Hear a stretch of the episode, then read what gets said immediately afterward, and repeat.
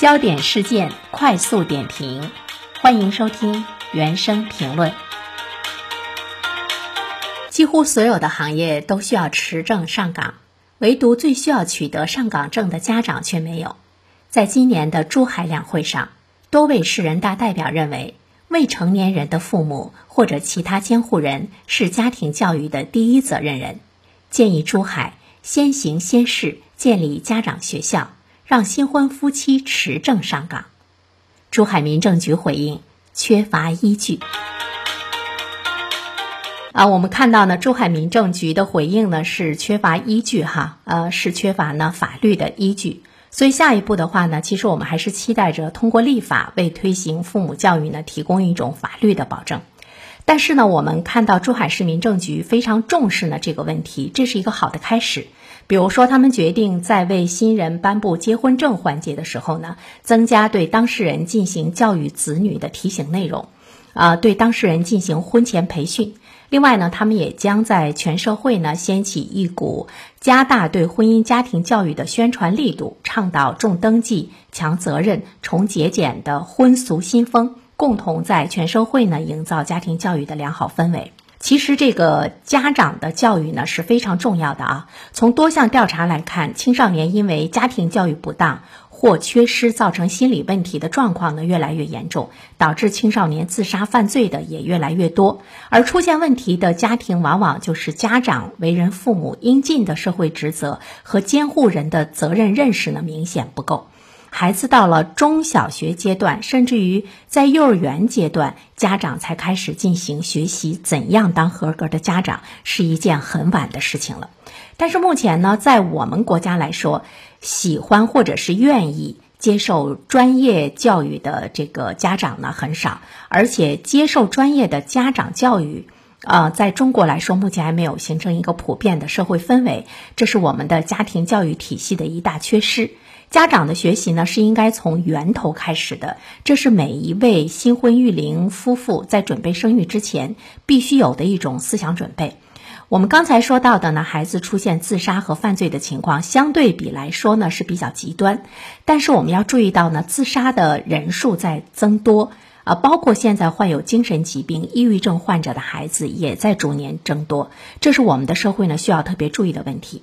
不过，现实的生活中，我们几乎每一个人或多或少都曾经在成长中受到过来自于父母的伤害，轻重不同而已。呃，不过呢，它是一种普遍的存在，这也是今天社会开始反思的一个问题。不知道大家是否注意到，我们的社会呢，开始呢出现成年人对自己原生家庭的反思，甚至于呢，有很多的这个文章和公号啊，声讨原生家庭的教养方式。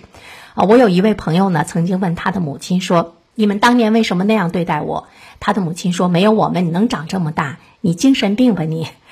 呃，我非常羡慕这位朋友的勇气，尽管他没有得到合理的答案，但是呢，多数人，包括我们在内，我们是不敢去和自己的父母谈这个问题的。只有当你独立生活时，你才发现自己成长的过程中，父母的教育下，自己的精神中有一块是有病的。无人说起，但是呢，伴随我们的一生。当然，我们的父母他也很委屈，他们茫然不知道自己曾经伤害了挚爱的孩子，因为他们不懂得孩子的教育，他们的认知有着巨大的局限性。但是这种状况呢，需要改变，因为随着社会经济的发达，人们越来越重视自己的精神世界的愉悦，所以呢，家长教育呢就变得至关重要了。而且呢，父母在孩子童年中扮演的角色呢是最重要的。我们成为什么样的人，走什么样的路，都是取决于我们的童年。在豆瓣上有一个小组啊，叫“父母劫祸害”。仔细翻阅一下里面的几篇内容，你会发现，真的有父母